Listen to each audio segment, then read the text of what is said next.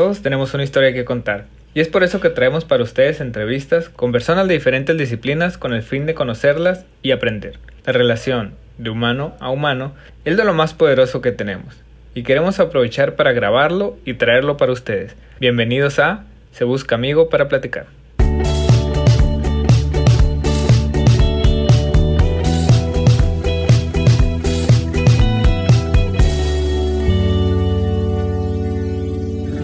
Amigos, muchas gracias por estar otra vez con nosotros en otro episodio mal de Se Busca Amigo para Platicar. Y en esta ocasión tenemos a un invitado que para mí pues es muy especial, es Francisco Espinosa y voy a dar una pues muy breve introducción de, de ti porque tienes yo creo que un gran historial ahí detrás, pero empezaste como voluntario en la, en la Sierra Madre Occidental y hace algunos años y has tenido distintas ocupaciones o al menos así tú te describes en en tus videos y en tu contenido que has generado y te has desempeñado tanto como mesero, albañil, en el área de prensa, como maestro, que fue donde yo te conocí, como maestro de preparatoria, pero también has sido de, secundaria, universidad.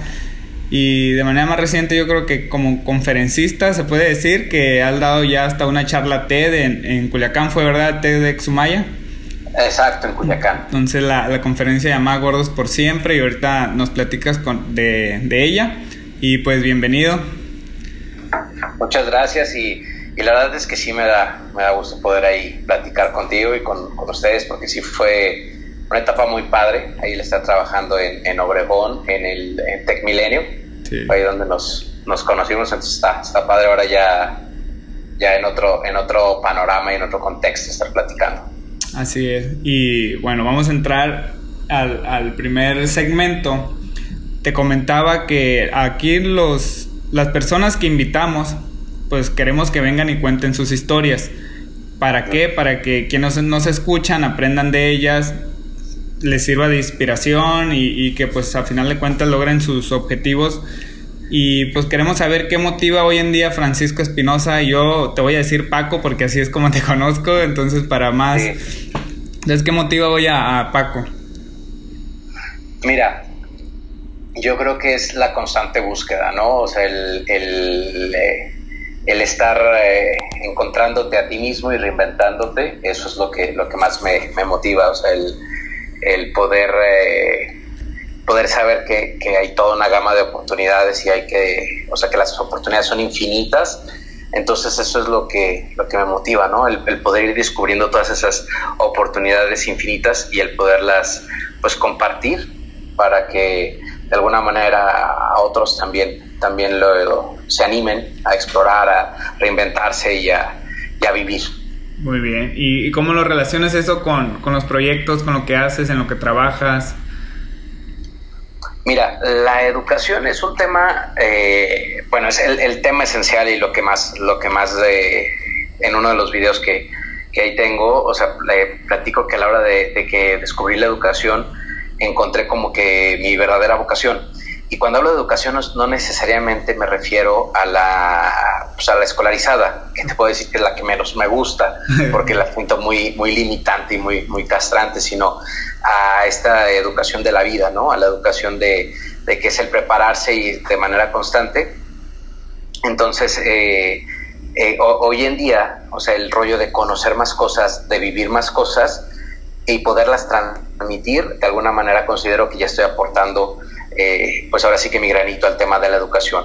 El que la demás gente pueda conocer más cosas que vienen allá, de las que vienen en los libros, más cosas de las que te dicen en una escuela, en una universidad, eh, el que puedan vivirlas.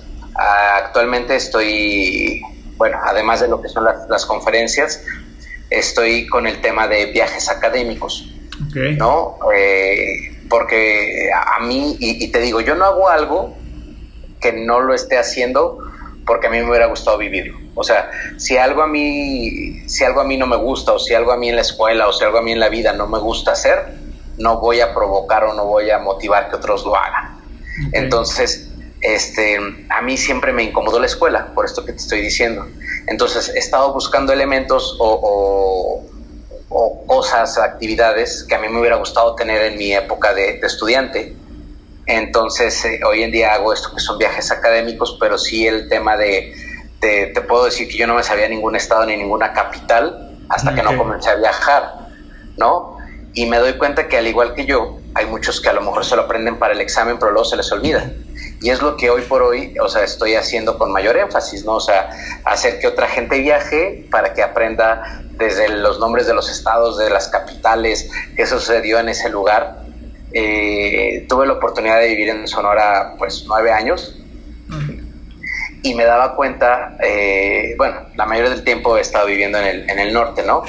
Y, y, una de las cosas que me daba cuenta es que, pues, es más fácil viajar a Estados Unidos y eh, era más, más fácil eh, el, viajar para Estados Unidos, pero a un turismo de compras, ¿no? En el que no aprendes nada y en el que no conoces nada. Y más porque la parte más hueca, por así decirlo, sin ofender, de Estados Unidos es el sur de, Estados Unidos. Sí. Entonces, el, el, empezar a viajar al centro, el vivir en el centro del país, en el sur del país y darte cuenta de que salir a la calle ya es agarrar un libro, entonces digo, oye, pues que más gente lo tiene que hacer, este, más gente tiene que salir a conocer y darse cuenta de, de, ver la realidad de dónde ocurrieron las cosas, ¿no? Desde lo más trascendente, digo yo, como conocer Veracruz y decir, oye, aquí estuvo Hernán Cortés y por aquí fue por donde entró y, y aquí es donde estaba y ya te imaginas y ya ves con mayor certeza lo que es la historia o estar en Dolores Hidalgo y pararte y decir, ay, es que yo siempre me imaginé que era un balcón y no, era un tercer escalón de donde dio Miguel Hidalgo el grito, ¿no? Entonces, e-, ese tipo de cosas que hasta el momento en el que las viví, pues las fui aprendiendo. Pero esos son netamente conocimientos, ¿no? Esos son netamente cosas, em, vamos a decir, como ahora sí que escolares, por decirlo de alguna manera. Pero lo importante es también la vida. O sea, el, logré hacer esto en el momento en el que, en el que fui aceptando, pues, eh, no cambiar mis carencias. ¿A qué me refiero? Porque siempre era como, no, tengo que leer más libros. Es que todo el mundo lee más libros. O sea, lee mis libros.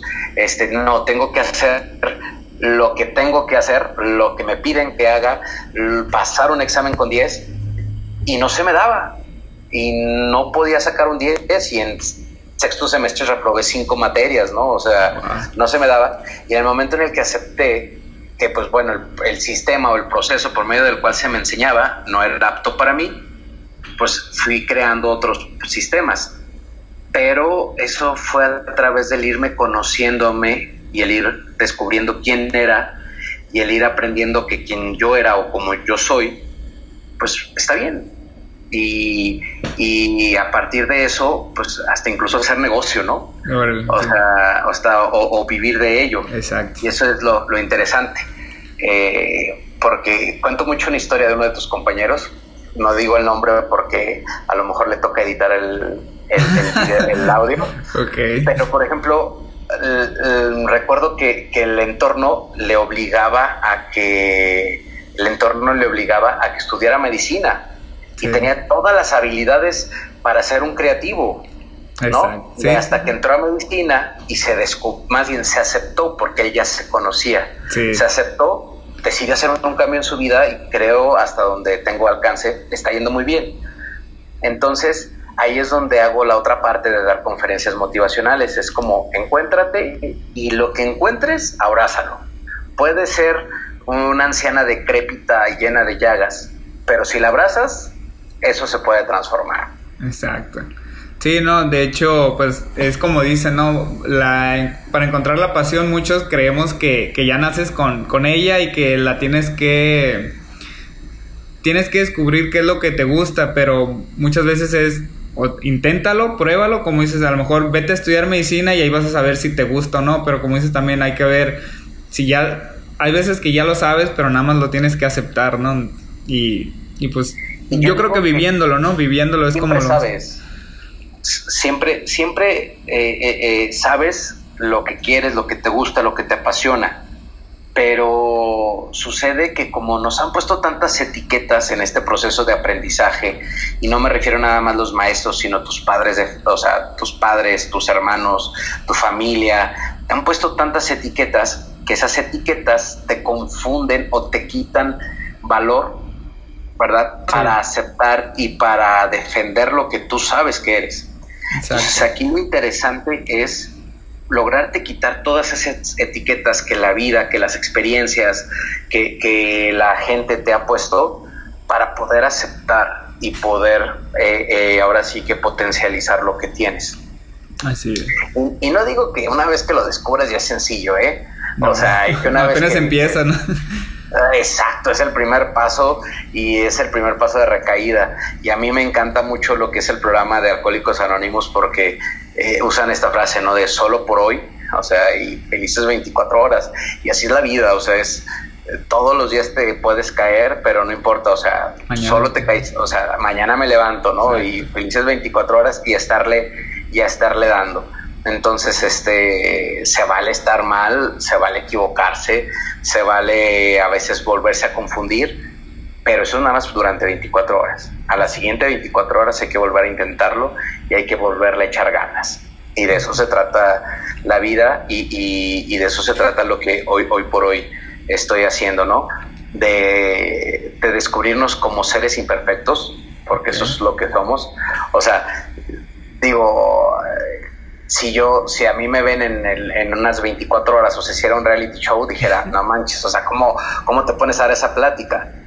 Pero cuando entiendes esta parte de decir, pues es que en esta plática lo que me sirve cuando me pongo a hablar con otras personas de motivación es como decir, un compromiso conmigo mismo de decir, oye, ya dije que le echaran ganas. Ahorita mismo que lo estoy diciendo, ¿no? Ya dije que le echaran más ganas estoy comprometido a mañana a levantarme y echarle ganas, ¿no? O ahorita, o sea, ahorita dejar de colgar esta llamada y, seguirle echando ganas. Claro. Entonces es, eh, es eh, esa imperfección es aceptarla, ¿no? Es, es el saber que, que, nos podemos equivocar y, y, esos errores nos pueden ayudar a, a hacer cosas realmente, realmente grandes y, y realmente trascendentes. Muy bien. ¿Y sientes que estás cumpliendo tu propósito entonces por medio de lo que estás haciendo actualmente? Fíjate que, sí, y eso, y eso me, emociona. Eh, o sea, por ejemplo, dar las pláticas y me, preguntan, eh, hoy platicaba con, una, una, amiga que vive en Estados Unidos y me dice, oye, estoy viendo que te va muy bien. Y le digo, bueno, gracias a Dios, o sea, vamos bien Digo, ahorita nada más me gustaría que todo lo que estoy haciendo pues, se transformara también en dinero, ¿verdad? Porque pues eso también eh, a veces se, se, complica. Sí. O sea, y es, y, es básico, pero es, es, ir sembrando, ¿no? O sea, ahorita, te digo, monetariamente no es, no es eh, algo extraordinario pero eh, humanamente, moralmente, emocionalmente y todas otras eh, cosas, pues sí, porque eh, cuando escucho que alguien se siente animado o cuando escucho que alguien le está sirviendo lo que hago desde un viaje académico, que eso es totalmente pues ah, dinámico y, divertido, ¿no? hasta una plática motivacional y que digo que alguien le sirve, digo, oye, estoy cumpliendo algo y más porque como lo, digo en mi TED, o sea, me comparo con el yo de la mañana. O sea, no me voy a comparar con un conferencista, no me voy a con Nick, no me voy a comparar. Es un cuate que tiene una historia de vida impresionante y que y, que pues está moviendo montañas, ¿no? Sí. Pero sí me voy a comparar conmigo mismo y decir, pues entrada, hoy ya fui al gimnasio, güey, o sea, ¿sí me explico? sí, sí, sí. O sea, hoy, ya hice, hoy ya hice algo. Y eso es lo que normalmente, o sea, comparto y motivo o, invito a la demás gente, o sea, no te compares con los otros, compárate contigo mismo. Entonces, cuando me comparo con el Paco de ayer o de hace un año, digo, sí, sí, o sea, si voy por el camino, voy sí estoy poniendo mi, mi granito de arena, este, vamos, vamos bien, no es, no es sencillo, este, pero, pero pues eso es lo chido, ¿no? O sea, eso es, eso es lo padre de la vida. Muy bien. Oye, ¿te consideras productivo? Sí, sí, sí, soy, soy productivo porque eh, es una parte, mira, yo trabajo en dos áreas, ¿no? Lo que es la parte motivacional y lo que es la parte académica. En la parte académica, o sea, genero experiencias, Y te voy a hablar ahora sí de un rollo, ahora sí del mercado milenio. Toda empresa tiene que generar una experiencia. ¿Sí? O sea, ahorita un restaurante que no te genere una experiencia, o sea, no funciona. O sea, tiende a desaparecer. Eh, un producto que no te genere una experiencia más que algo útil, tiende a desaparecer. Claro. O sea, son, bueno, son generaciones, somos generaciones, porque todavía me toca ser milenios, que buscamos más las experiencias que el, producto en sí. sí. Y yo lo que hago es eso, generar experiencias, ¿no? Sí. Generar experiencias. Entonces, experiencias que puede provocar que mañana eh, despertar una vocación empresarial que ahora sí genere muchos más trabajos, experiencias que un chico que no le gustaba la, biología se convierta y encuentre su vocación y se haga, vaya generando. Y, hago estos comentarios, estos ejemplos, porque sé que tú preguntaba más, o por lo menos así se entiende en lo general, en el que alguien productivo es alguien que genera riqueza, o alguien productivo es alguien que, que genera eh, bienestar social. Sí. Entonces, desde el punto de bienestar social, o sea, completamente es lo que me dedico, ¿no? A generar bienestar social. Y en el caso de generar riquezas, digo, ahorita en lo personal todavía estamos trabajando, pero por lo menos ahí sobrevivo. Y en el punto de, contribuir al bienestar económico, pues te digo eso, o sea, el, cuando una persona cree en sí, en sí mismo, y me doy cuenta de que luego desde se convence a estudiar una carrera, se convence en emprender un negocio o se, se convence en creer en sí mismo y, comprometerse con, su entorno. Entonces, eh, productivo, claro que sí, y, pues ahora sí que mi mercado son las emociones y mi mercado son las, son las experiencias y, es algo que también va, va generando. O sea, eh, te voy a decir otra cosa, o sea, hay un punto esencial si tú no estás convencido de quién eres y de que lo que haces está padre y de lo que haces te gusta, no, no creces. Y si no creces, si pones un trabajo del cual no estás convencido, va, la, o sea, va al hoyo. Si eh, comienzas a estudiar una carrera de la que no estás convencido, va al hoyo. ¿Y cuánta lana pierdes? Sí, ¿no? el tiempo eh, más que la lana, ¿no? Pues, o sea, si hablamos de lana, pierdes lana, y si hablamos de tiempo, el tiempo, pues lo puedes traducir en experiencia también, sí. ¿no? O sea, yo creo que el tiempo no hay que llorar, o sea, siempre lloramos, y qué bueno que tocas este punto porque me gusta decirlo, siempre lloramos que porque la vida es muy corta. Güey, tenemos 75 años de esperanza de vida. ¿Qué no puedes hacer en 75 años? O sea, no hay carrera por hacer algo. La neta, el tiempo es lo que menos debe de preocupar, ¿verdad? Sí. O sea porque aquí el, aquí el tema es de que pensamos en jubilarnos a muy temprana edad. Está bien jubilarte de un trabajo, pero no de la vida. Exacto. O sea, ¿por qué jubilarte de la vida? Y si nuestra esperanza de vida es de 75 años, oye, a los 22 terminaste una carrera. Vas a empezar. A los 23 terminaste una carrera. Tienes todavía 50 años para hacer lo que quieras. Entonces, si te equivocas en la carrera uno, dos años o hasta cuatro, pues todavía te quedan 50, ¿no? Todavía te quedan 45 para hacer lo que quieras. Entonces, eh, no, no, hay lío con el tiempo, eh, pero, pero sí con... Eh, pero sí, como tú me preguntas de productividad, yo le voy más al dinero, ¿verdad? Entonces, si perdiste, si perdiste, vamos a decir, no, no encontraste esa carrera adecuada, no hay lío, ya perdiste dinero, sí, perdiste dinero, pero o sea, ahora transfórmalo en una experiencia para que se convierta en algo trascendente y no brinques de carrera en carrera, a lo mejor, ¿verdad? Este, si se perdió, si se perdió, o sea, cambiaste de carrera, no hay lío, pero pero que eso que viviste se, se transforme para servir en, en, algo. Exacto. Entonces, aquí el, aquí el rollo es así como decía Steve Jobs, eh, el mundo está lleno de puntitos y tu vida está llena de puntitos que cuando los unes, o sea, crean una imagen espectacular, ¿no? O sea, una gran, un gran dibujo. Entonces, mientras cada experiencia de tu vida la veas como ese punto, te vas a dar cuenta que forman una figura eh, espectacular. Entonces, así en, resumidas es, digo, porque soy un rollero, por eso me dedico a esto. sí. ¿Verdad? Es, eh, es, es eso, o sea, el no apurarte por el tiempo, me fascina hablar de eso, realmente. Eh, el que no estés estresado con el tiempo, pero sí no desperdicies ese tiempo en seguirte ocultando, en seguirte escondiendo a través, eh, más bien atrás de todas las etiquetas que la familia, que las malas experiencias, que los traumas, que la sociedad te ha puesto. O sea, eso sí, o sea, ahí darle. Y cuando sales de todo esto vas a ver qué producción, o sea, qué felicidad, todo está chido, pues. Entonces, irle, irle dando. Y si tienes ganas de hacer algo, no te apures por el tiempo, o sea, es lo, eso es lo de mí. Oye, ¿y qué método de aprendizaje utilizas? Ahorita, pues, nos decías que no te gusta la escuela. Bueno, no te, no, al sistema actual, pues, como, como se maneja, no te gustaba y que vives mucho de las experiencias. Pero ¿tienes algún otro método aparte de las experiencias o te basas más en ellas para aprender? Mira, te voy a platicar, por ejemplo, algo que yo como aprendí física y te estoy hablando de hace cuatro años. Ok. ¿No? O sea, te estoy hablando de hace poco. Eh, y que es un método vivencial, así, tal cual. Método vivencial. O sea, si no lo vives, no lo aprendes. Ese es mi eslogan. O sea, tienes que vivirlo para aprender.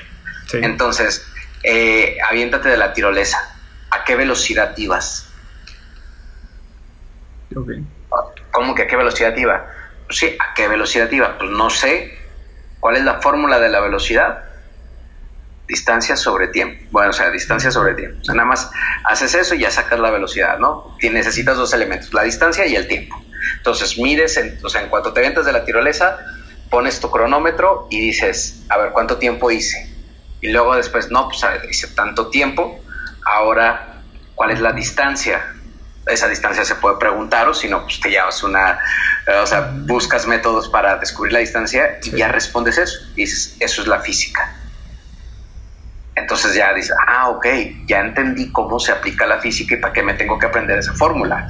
Así sí, lo aprendo, ¿no? o sea, lo aprendo y ya sé para qué sirve, o sea, ya sé cómo se usa, ¿no? O cuál es el, eh, la fuerza que utiliza un elemento. Aviéntate de a rapel, baja en rapel, utilizas la forma, la, o sea, la fórmula y ya sabes cuál es la fuerza que estabas ejerciendo, ¿no? Entonces, es eso, o sea, es vivencial, es el método que utilizo para todo es vivencial.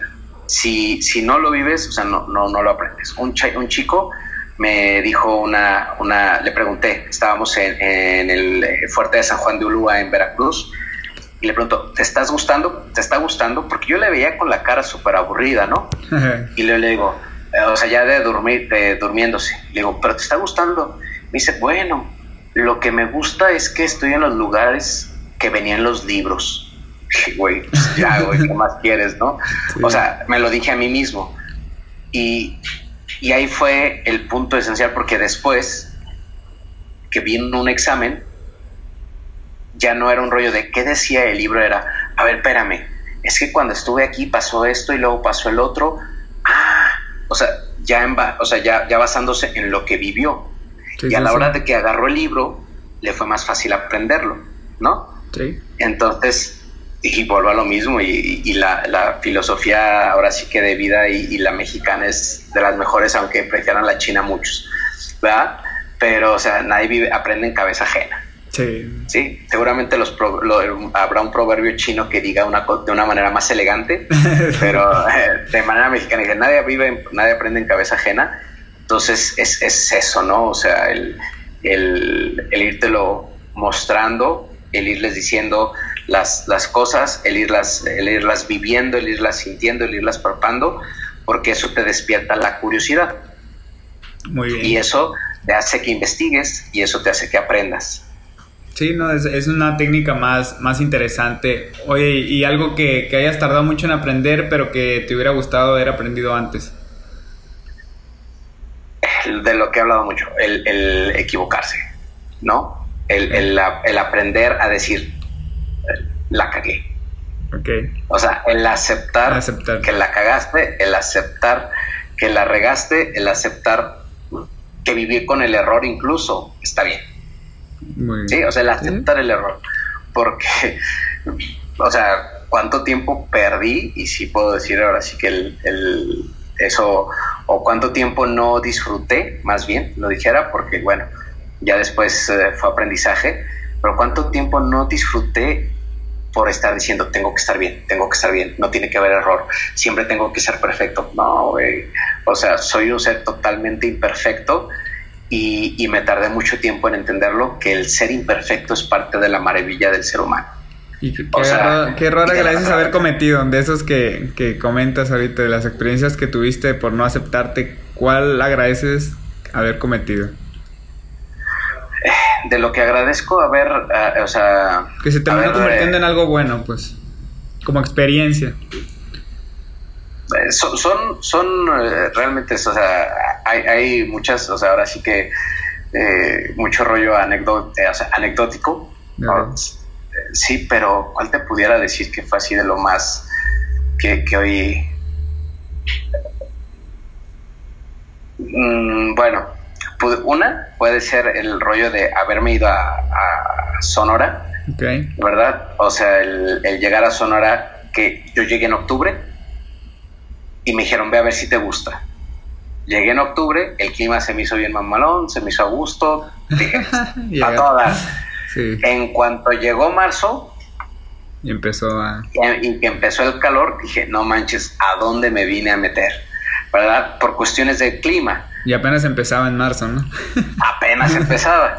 Entonces, este, sí fue una de las cosas como que más, eh, o sea, sí fue uno de los errores porque ni investigué, ni, ni, o sea, fue un error, realmente. O sea, el haberme ido fue un error, ¿por qué? Porque nunca investigué nada. Y de ese error fue una cosa espectacular porque conocí mucha gente, porque aprendí del sonorense, que es muy aguerrido y muy orgulloso de sí mismo, porque aprendía que podía caminar 40 grados bajo el sol y sobrevivir, porque, porque aprendía, o sea, ahora sí a, tener amigos, porque aprendí muchas cosas, ¿no? Eh, tanto en lo laboral como en lo personal. Eh, bueno, te puedo decir que en Sonora tengo más compadres y familia que en cualquier otra de las partes donde he vivido. Entonces me fui sin investigar, sin saber ni a dónde iba y fue el accidente más acertado que pude haber tenido yo creo que en mi vida, porque de ahí se desprendieron muchas otras cosas. pues qué chingón. Oye, ¿y algo que te gustaría desaprender? ¿Desaprender? Sí. Desaprender eh, a, desaprender a sentirme víctima. Okay. Digo, mira, la cultura mexicana somos bien víctimas, ¿no? O sea, a la vida siempre estamos, ay, no, o sea, malditos españoles, ay, no, maldito gobierno, ay, no, o sea, e, e, es parte de nuestra cultura.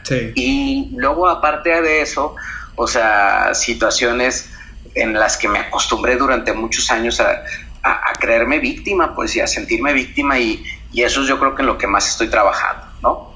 En dejar de sentirme víctima o sea, víctima de, las malas experiencias, víctima de los traumas, víctima de, de, la, de ausencias. O sea, dejar de sentirme víctima es lo que más quiero desaprender y es en lo que estoy trabajando, ¿no? En dejar de sentirme víctima. O sea, porque pues eh, ese no es el, rollo, ¿no? O sea, hay que hacerse responsables de, la, de tu propia vida y de tu destino y de tu futuro y, y dejar de lloriquear. Y eso es lo que más me gustaría aprender, dejar de lloriquear y que o sea, que aunque un día me sienta víctima, de, al siguiente minuto decir, next, güey. O sea, ya. Ok. avanza.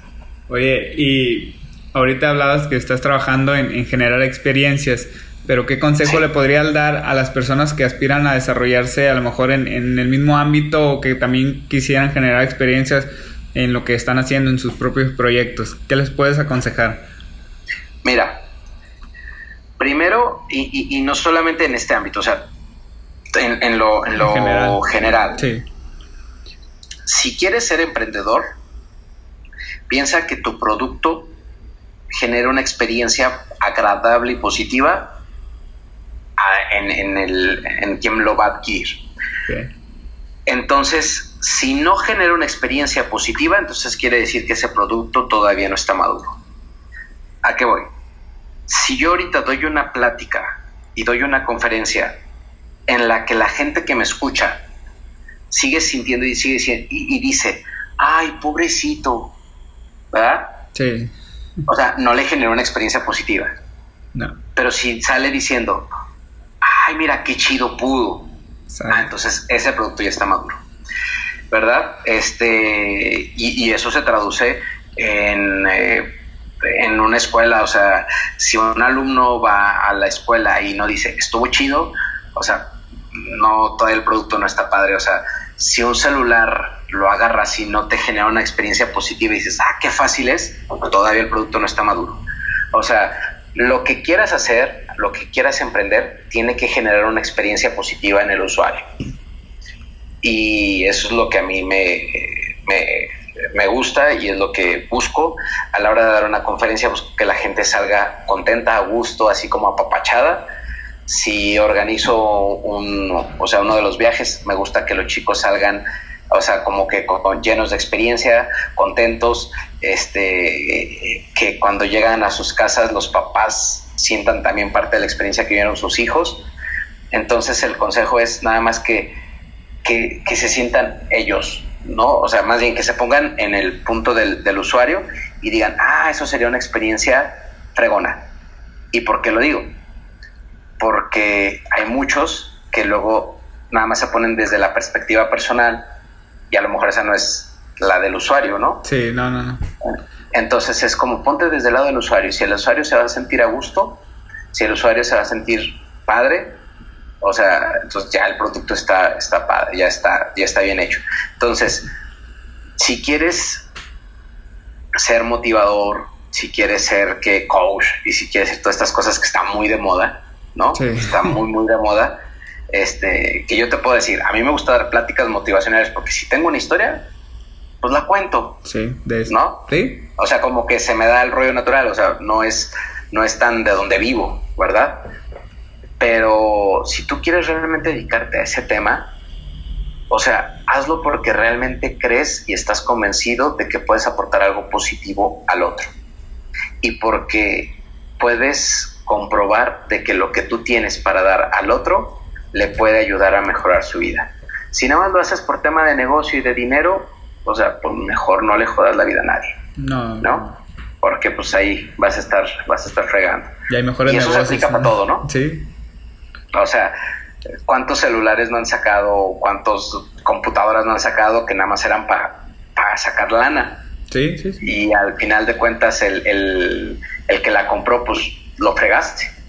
Entonces es, eso, o sea, hay que pensar en el otro para que eso te va a ir redituando a la larga, ¿no? Y de manera permanente. Así es. Oye, ¿y, tú, ¿y cuáles fueron tus miedos cuando recién empezaste, ya sea como conferencista o no sé, a lo mejor cuando antes de irte a la, como voluntario a la sierra, cuando eras más joven, no sé, cuáles miedos que tú digas, esto sí me, me hacían temblar? Yo te voy a decir una cosa, más bien soy una persona muy, muy impulsiva. ¿no? Y también muy miedosa. Y de hecho, en el video de presentación ahí digo, o sea, que soy una persona miedosa. Y la neta, he hecho cosas o hago cosas sin pensar. Porque en el momento en el que empiezo a pensar algo, me da miedo y ya no lo hago. ¿Verdad? Entonces yo lo que puedo decir, o, o, a veces motivo que no sé que tan bien esté o que si a todos les funcione, pero es no la pienses tanto. Si tienes ganas de hacer algo y lo quieres hacer, hazlo, porque en cuanto lo pienses, el miedo te va a invadir y ya no vas a hacer nada. El miedo paraliza. Entonces es yo nada más lo que digo es, eh, porque la neta, si hago recuento de mi vida hacia atrás, lo pienso, digo, si hubiera pensado en irme a Sonora, no me, me hubiera dado miedo y no lo hubiera hecho porque dije, no, no manches, pinche calor si hubiera pensado en irme de voluntario a la sierra, hubiera dicho, no, no, es el, narco, güey. O sea, y no me hubiera ido. Entonces te puedo decir, todo lo que he hecho, lo he hecho porque de manera más impulsiva, porque, me, porque sé que si lo pienso, el miedo me invade. Entonces prefiero ganarle al miedo. Y si tengo ganas algo de hacerlo, pues lo hago y busco hacerlo bien.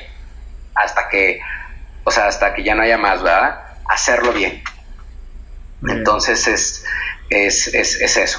Porque si soy una persona muy, muy miedosa, entonces prefiero aventarme y prefiero lanzarme, porque si no, pues no lo hago. Una vez me aventé de una cascada, bueno, bajé por una cascada y cuando estaba y otros compañeros no quisieron hacerlo, dijeron, no, nosotros por acá. Y cuando estábamos abajo, dice uno de ellos, es que no sé por qué te atreviste. Uno de mis tíos una vez lo hizo y se cayó y tuvo que le partir, o sea, bueno, todo un drama, ¿no? Y luego yo volteo a ver la cascada y digo, no manches, ¿por qué lo hice?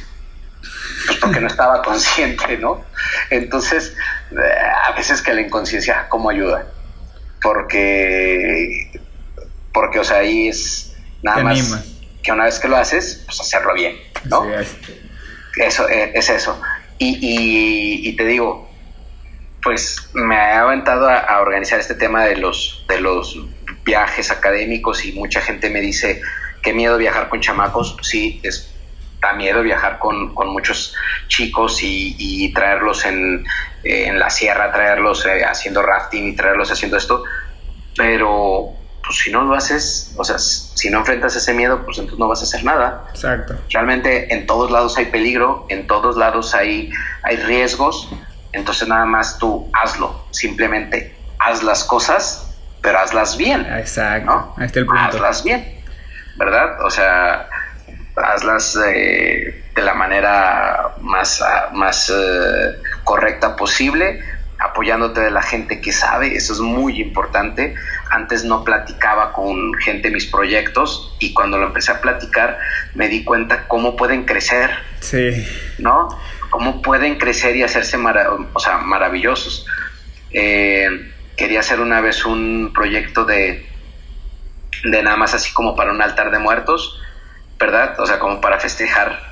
Y, lo platiqué con, una, señora que era pintora. Y me empieza a decir, ay, mira, estaría maravilloso, oye, y si pintamos unos vitrales, y yo tengo conocido a otros pintores y que no sé qué. Bueno, se hizo un altar de muertos, o sea, una cosa así espectacular. Y que yo dije, no manches. O sea, yo tenía la idea de poner tres cajas y, y ahí pero a la hora de que lo platicas con otra gente y permites que tu idea sea de otras personas, pues las cosas crecen. Entonces, eh, no tengas miedo a compartir tus ideas, que es una de las cosas que siempre te dicen, ¿verdad? No hables, no digas. Exacto. No, no, o sea, entiendo el por qué lo dicen, pero, pero te puedo decir que ganas más compartiéndolo con gente adecuada, con gente que te pueda sumar, ¿verdad? con gente que te pueda ahora sí que, entrarle al quite. Solamente aquí el candado que pondría es platica con todo mundo, pero cuando estés convencido de que lo vas a hacer. Exacto. Si nada más es una idea que no la vas a hacer, entonces mejor ni hables. Pero si estás seguro que lo vas a hacer, platícalo con quien puedas, platícalo hasta las paredes y vas a ver cómo tu idea va a ir creciendo, creciendo, creciendo, creciendo y de una semillita que tenías en la mente se va a convertir en un roble que, pues ahora sí va a cobijar a muchas personas. Muy bien, me gusta, me gusta y de hecho sí concuerdo contigo porque una vez de hecho escuché en, otro podcast eh, algo parecido donde una persona dice que le contó un proyecto a otro y, el otro le dice, oye, pero ¿por qué me cuentas? Era una idea de negocio y le dice, ¿por qué me cuentas la idea si no la has hecho, te la puedo robar, pues. O sea, no, no, fue un de palabra, no, no hubo algo confidencial o algo. Y le dice, no, es que si, si tú te la robas, no va a ser tu culpa, le dice, va a ser la mía porque yo no lo hice.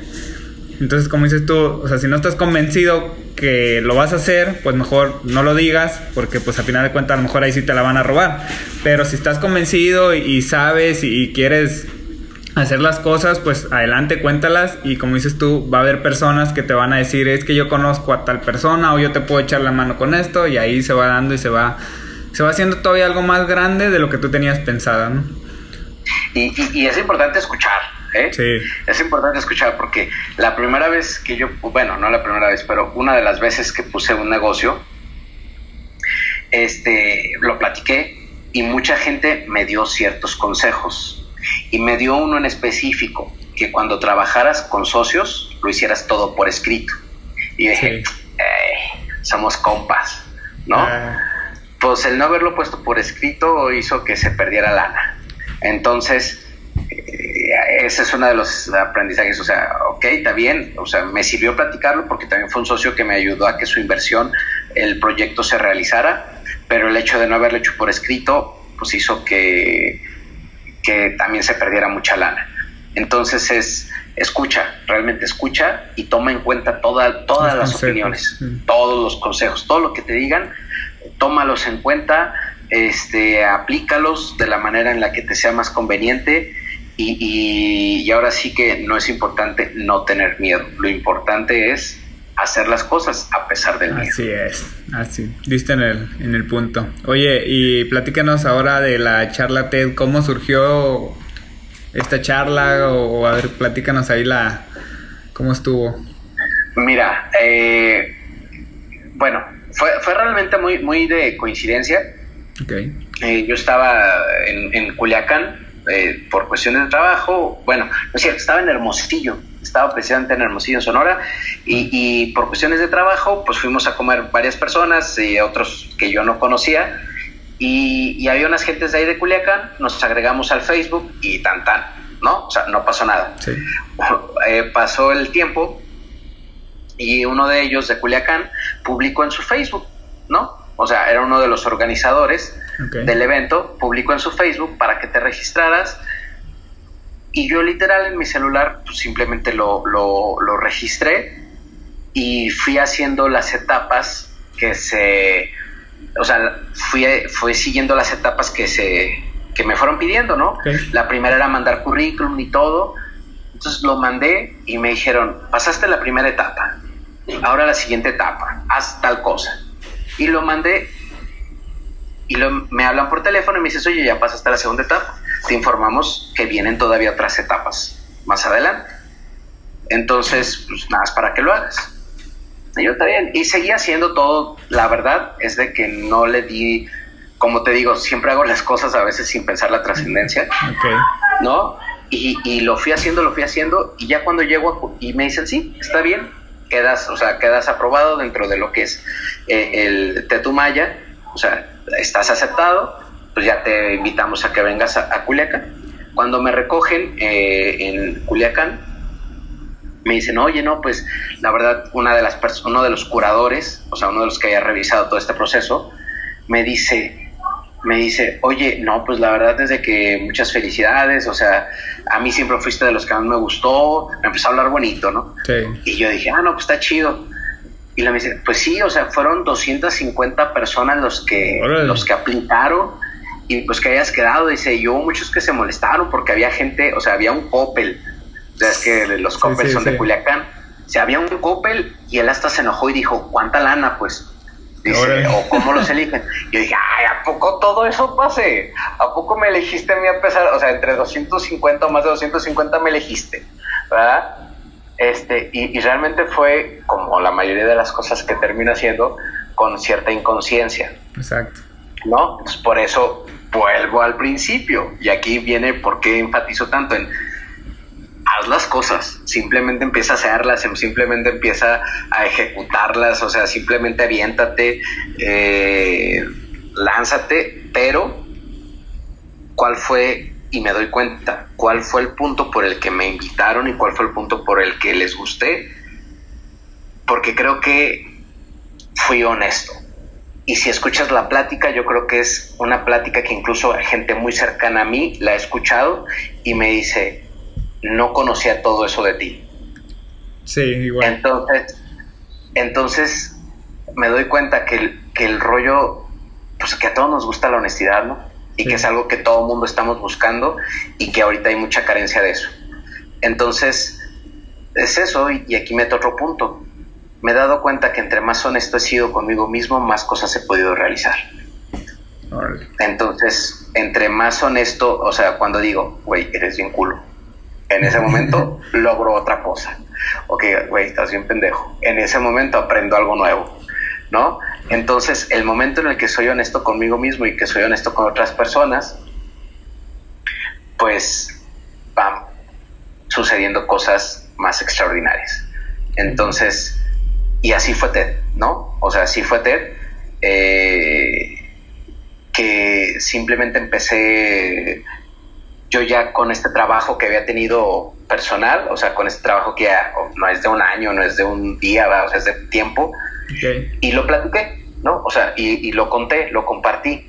O sea, ahora sí que todo este trabajo y todo este proceso, el, el, eh, el, el que había tenido, el compartirlo y el ser honesto, o sea, creo que fue lo que fue lo que les gustó y creo que fue lo que hizo que les agradara, ¿no? Porque en serio, o sea, yo de hecho andaba en una de las andaba yo en la sierra en una de los de las etapas y me pidieron, o sea, en una de esas estaba ahí en el cerro y, vi y vi que me estaban pidiendo antes de las 2 de la tarde que mandara un video. Y yo a la madre, y eran como las 11. Dije, tengo que mandar, ya estoy aquí en la sierra, pues. Eh, y ya pues me puse con el celular a, grabarlo y no me fue difícil, porque dije simplemente, o sea, quién era. Y simplemente dije lo que, lo que era, porque yo mismo ya he empezado a aceptar pues mis debilidades y he empezado a aceptar, o sea, mis, mi, pues quién soy, ¿no? O sea, y todo lo, lo, que, lo que ha pasado y el compartirlo. Y, eso la gente lo agradece. ¿Y cómo te mantienes auténtico para, para ser así quien eres? Mira, pues la neta son cosas como que no las piensas mucho.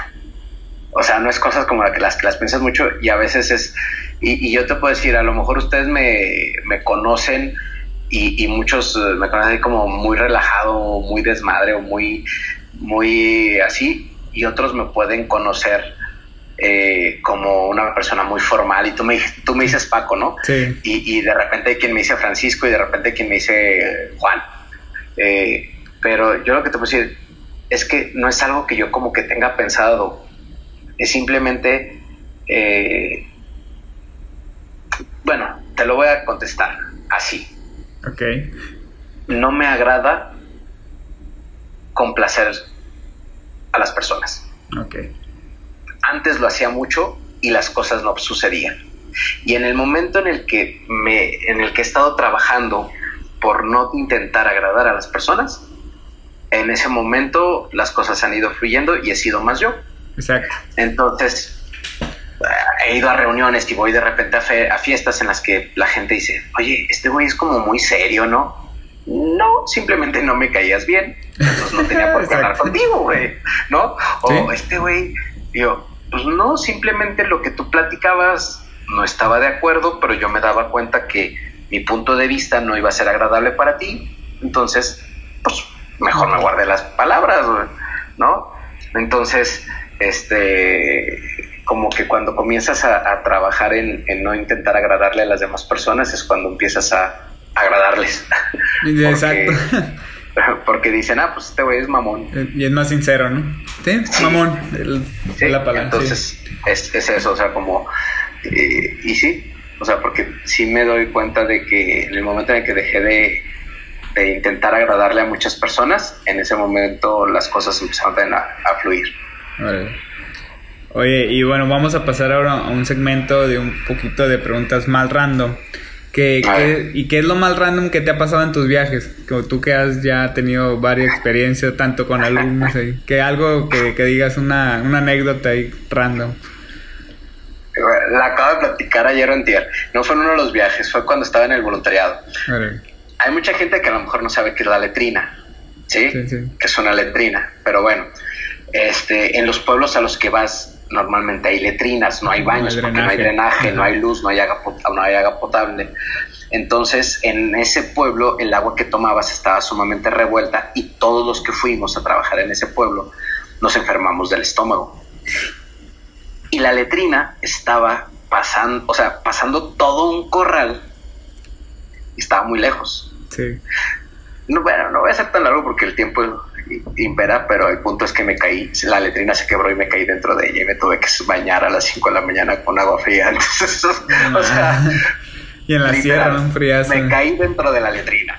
O sea, fue así como de, y yo lo había ocultado todo perfectamente porque eran las 5 de la mañana, me cambié de ropa, me bañé, la ropa no supe cómo deshacerme de ella, así que la dejé embarrada, o sea, la dejé escondida. y cuando, cuando llego, la señora, una señora de ahí del pueblo, está lavando ropa y luego dice, oigan, encontré una ropa y toda cagada, la estoy lavando. Y yo, puta, y todos me vieron, ah, huevo, güey. Ya tuve que platicar la historia, o sea, no me hice pupú, pero me caí en la letrina. Entonces, Creo que fue peor. o sea, fue la experiencia. O sea, cuando vi la de Quieres ser millonario, esta película, la que el morrito se entra en la letrina, dije, ah, eso no es nada, güey. O sea, eso sí sucede, güey. me sucede a mí. Órale. Oye, y si pudieras resolver un problema social así como, como si fueras Thanos con un chasquido, ¿cuál sería? ¿Y por qué, obviamente? ¿Cuál sería, güey? Es que déjate de una cosa. El, ninguno, güey. ¿Y por qué digo ninguno? A ver. Eh, déjame explico. Porque mucho tiempo y y, desde siempre, o sea, como que me fui al voluntariado porque quería cambiar una situación, ¿no? Este, porque, porque quería estar cambiando y luego terminas todo frustrado. Entonces, más bien, ¿cuál, cuál, cuál sería? Bueno, está bien. El problema social que quisiera cambiar es que la gente quisiera dejar de cambiar las cosas. Órale. ¿Sí? Porque hay tanto güey frustrado por el mundo por querer cambiar las cosas, ¿sí? Exacto. Por eso te he hablado desde el principio. Acepta tus imperfecciones, acepta tus problemas, acepta tu mierda, güey. Ahorita que hablamos de la letrina, ¿no? Entonces, ese sería, o sea, como que el problema social, ¿cuál sería? La falta de aceptación.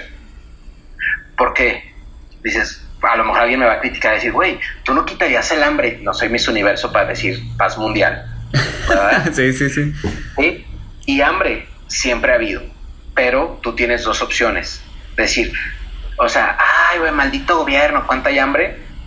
O darle un pan a alguien que lo tiene, a alguien que no tiene. O sea, vamos, me explico mejor.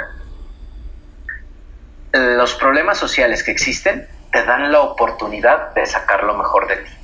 Sí. Si no hubiera gente necesita, si no hubiera, yo ahorita vivo con roomies. Ok. Si, si, si uno de ellos nunca se, o sea, si ninguno nos enfermáramos, no tendríamos ninguno la oportunidad de, de apoyarnos, de, de apapacharnos, porque siempre andamos en nuestras jornadas del día. El día que uno se enferma, todos es, oye, te hago un tecito, eh. te hago una sopa, te atiendo.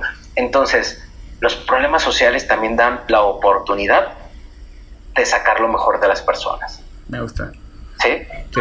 Entonces, por eso te digo, pues el problema sería, el problema sería, o sea, la aceptación, güey, o sea, el que te aceptaras y, o sea, quisieras dejar de cambiar las cosas, o sea, las familias se separan o las parejas se separan y se castran porque eh, la esposa está todo el tiempo queriendo que su esposo cambiara y dices, güey, pues que desde el principio no viste que era borracho. Eh. ¿Por qué lo quieres cambiar ahora, güey? Mejor acepta que la cagaste y vete. o sea, ¿no? O, el, o el vato siempre está, no, es que mi esposa es bien celosa, güey, y no te celaba antes, pues déjala, güey, o sea, eh, no quieras cambiarlo, o sea, si alguien es así, pues déjalo, cambia tú. Ok, me gusta. Y acéptate tú, y acéptate tú. ¿No? Entonces, los problemas sociales también gachos, los problemas de la ecológicos están bien gachos, pero nos dan la oportunidad de sacar lo mejor de nosotros. Me gusta, me gustó la, respuesta. ¿Qué habilidad consideras tú que, que, es la más importante que un ser humano debería de tener? Empatía. ¿Por qué? ¿Por qué? Porque si yo veo a alguien y lo veo y que te, pongo ahorita que, acaba de pasar este rollo de, la manifestación de, las mujeres buscando justicia, ¿no? Okay. Y, que plaquearon y todo. O sea, entonces la reacción de muchos fue, ¡ah! ¡Malditas feminazis! O sea, plaquearon el, ángel. Eh, el ángel de independencia, ¿verdad? O sea, eh, plaquearon eso. Y en el momento en el que fui empático y dije, bueno, es que están muy enojadas. O sea, sufrieron abuso sexual y los, o sea, y el gobierno, o sea, la policía no hizo nada. No. O sea, al contrario, los dejaron libres. Si yo estuviera enojado, ¿qué hubiera hecho? Pues lo hubiera agarrado a madrazos a lo mejor. O sea, hubiera hecho algo similar. Exacto. ¿Sí? Con esto no quiero decir que promuevo la violencia, pero si eres empático ya no te enojas. ¿Sí? Si eres empático ya no te enojas. Entonces es eso. Si yo digo, ay, es que este güey, ¿cómo está pendejo? ¿Que no entiende? Y si soy empático con él, digo, bueno, pues es que sí es cierto, si está pendejo y por eso no entiende. Entonces, un abrazo, ¿me explico? Entonces, eh, la empatía va a ayudar mucho a que tú seas más feliz. Si eres empático, vas a ser más feliz. Y si eres feliz, pues lo irradias. Y, y, brincas por la paradera, güey, y te comes una manzana, güey, y no, o sea, yo ahora sí que peace and love, pero, pero eso, o sea, hay que ser empático porque eso te evita de muchos problemas. Muy bien, sí, me gustó también.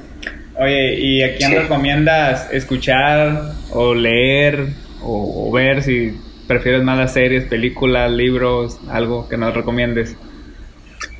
A mí me gusta libros, series, todo. O sea, la neta me gusta de, todo un, poco. Este, eh, me gusta, bueno, por ejemplo, de, del, me gusta mucho el cine. Soy, soy cinéfilo ¿verdad? Eh, pero sí te puedo decir que si vas a ver una película, la vayas a ver con amigos, para que tengas una experiencia. Que si vas a leer un libro, vayas y lo leas en una plaza pública, para que tengas experiencias. Si vas a escuchar una banda, trata de escucharla en vivo, para que tengas experiencias. Entonces, lo que elijas, está bien ¿verdad? O sea, lo que elijas leer, lo que elijas escuchar, lo que elijas ver, nada más trata de hacerlo con más personas, trata de hacerlo con mucha gente para, para que te conectes con los demás y se convierta en una experiencia. Ahora, te, por ejemplo, a mí uno de los libros que más me ha gustado y he leído un chorro es El Principito, ¿no? Sí. La primera vez que lo leí, bueno, ni le entendí porque estaba niño y no es un libro para niños. Pero luego cuando lo leí con unos amigos al lado, o sea, ellos estaban leyendo otros libros y yo les dije, no mames, es que este libro me sigue gustando. Lo leo en dos horas y me sigue gustando. Y a ellos les cagaba el libro. Y se empezó a dar la discusión respecto al libro. Y dentro de esa discusión respecto al libro, de por qué no era bueno, le saqué muchas más cosas que antes no había visto. ¿Sí? Sí, sí. Entonces ahí es a donde voy. Es, es el rollo de si lo escuchas con otra gente, puedes echarle eh, o escuchas otros puntos de vista, agarras otras cosas. Si vas a, ver el cine con gente que piensa distinto a ti, sales de una película y agarras el debate y agarras el, el rollo.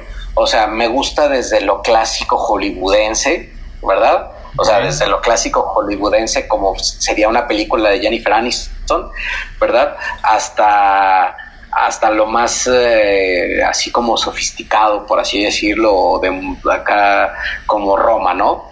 O sea, puedes ver de todo. Pero el verlo con más gente y el compartir con más gente y compartir ideas, no hay mayor libro, no hay mayor película, no hay mayor director, no hay historia más grande que la de otro ser humano. Entonces es, mi recomendación es, puedes agarrar el libro de Memín Pingüín, pero compártelo con alguien. Y te va a enriquecer, porque te va a enriquecer. Puedes agarrar los cuentos de, los hermanos Grimm, ¿verdad?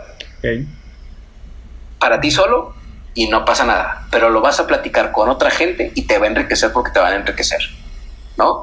O sea, puedes agarrar al Dalai Lama y yo lo leí solo y, yo dije, ¿qué pedo? Ni le entiendo ni madres. El momento en el que empecé a platicarlo con otras personas que si eran budistas, puta, dije, qué buen libro, ¿no? o sea, este, eh, igual, la Biblia. pues lo leía yo solo y si decía, ah, no, mira, está bonito. El momento en el que lo empiezo a platicar con otras personas, digo, ah, no manches, qué chingón libro, ¿no?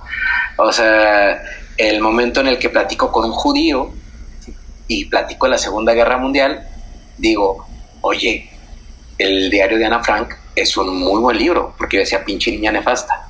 Pero el momento en el que empiezo a platicar con otros judíos del libro y dices, oye, estaba bueno. Entonces, eh, no me gustaría recomendar un libro, no me gustaría recomendar un autor. Lo que sí me gustaría recomendar es que leas, que veas películas, que, que escuches música, pero que la escuches y la compartas con más gente. Eso es lo que sí te puedo recomendar. Que lo compartas con otras personas para que se transforme en una experiencia de vida. Ok, chilo, chilo. Oye, ¿y a quién admiras? A mi mamá. A mi mamá y aunque suena, es que suena eso bien hacia arroyo de, arroyo de concurso de belleza, ¿no? Pero la neta, a mi mamá la admiro cañón eh, porque es, pues es una mujer bien fuerte, porque es una mujer que le ha echado todos los kilos, porque es una mujer que ha dado todo y, me doy cuenta que así como mi mamá hay muchas mujeres, ¿no? Sí. Que se parten la madre, que, que lo dan todo, que no tienen escuela y sin embargo sacan adelante a sus hijos, ¿verdad? Y, las admiro. Pero pues, o sea, yo tengo a, pues yo la tengo ahí en casa, ¿no? Bueno, o sea, en la familia, yo la tengo y, y pues, ¿para qué, ¿para qué voy a admirar a gente extraordinaria que está del otro lado del planeta o en otro momento de la historia, si tengo a una extraordinaria en mi mismo tiempo, en mi mismo momento y en mi misma familia. Entonces hay muchas mujeres a las que hay que admirar, hay muchos hombres a los que hay que admirar, pero tengo en mi familia un hermano mayor que es extraordinario, un padre de familia excelente, un esposo excelente, un hermano excelente y tengo una mamá también excelente. Entonces, pues hay muchos hombres sin lugar a dudas extraordinarios, hay muchas mujeres sin lugar a dudas extraordinarias, pero pues tengo dos en casa. Qué chingón. Entonces son ellos a los que a los que a los que quiero admirar y, pues a los que quiero mencionar. Okay.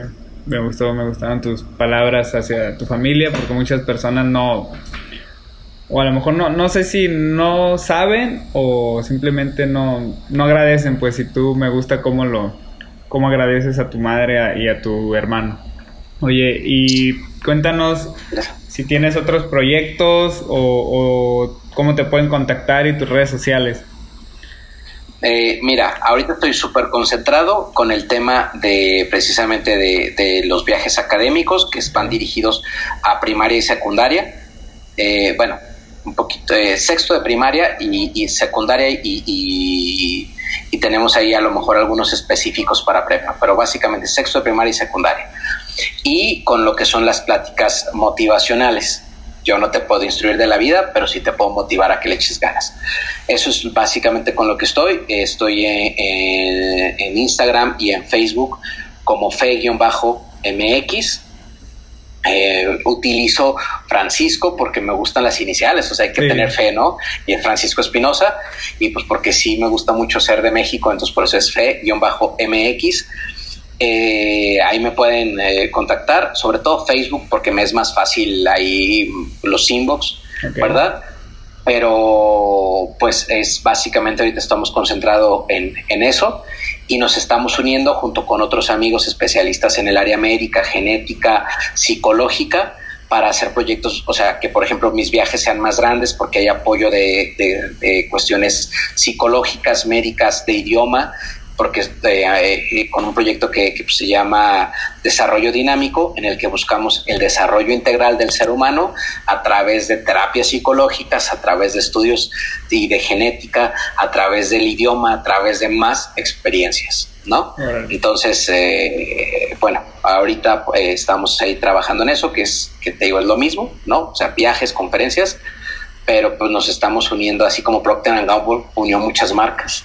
Ahora Desarrollo Dinámico nos está uniendo a, varios, a varios eh, especialistas en distintos temas. Qué chingón. ¿Y están ahorita en, solo en escuelas privadas o también en escuelas públicas? ¿O, cómo Mira, la idea sí y sí, obviamente nos gustaría poder trabajar en ideas en escuelas públicas eh, durante mucho, pero pues, eh, pues, de algún lugar tiene que salir la lana tanto para vivir como para trabajar, sí.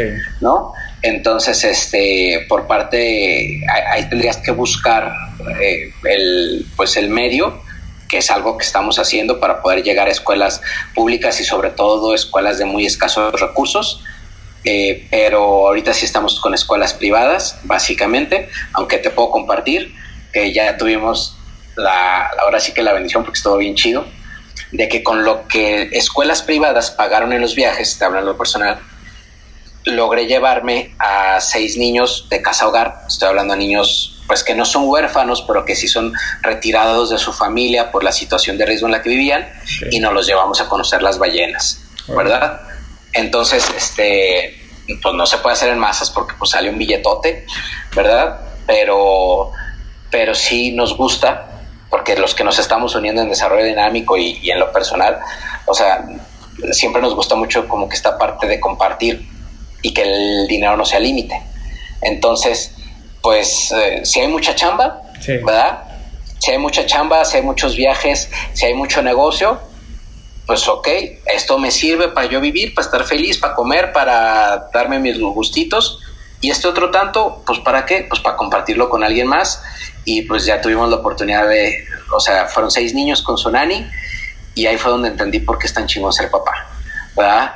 Porque fue una experiencia extraordinaria llevarme a estos, a estos seis niños y, si hay oportunidad, sobre todo financieramente hablando, de seguirlo haciendo, lo vamos a seguir haciendo. Entonces, eh, con quien con quien se pueda, ¿no? Pero pues eh, nada más hay que, hay que buscar, tocar puertas y ahora sí que, que invitar a más gente a, ahora sí que a que consuma. Y si consume, pues, pues ya, compartimos con los demás, ¿no? El chiste es nos quedarse nada más para uno.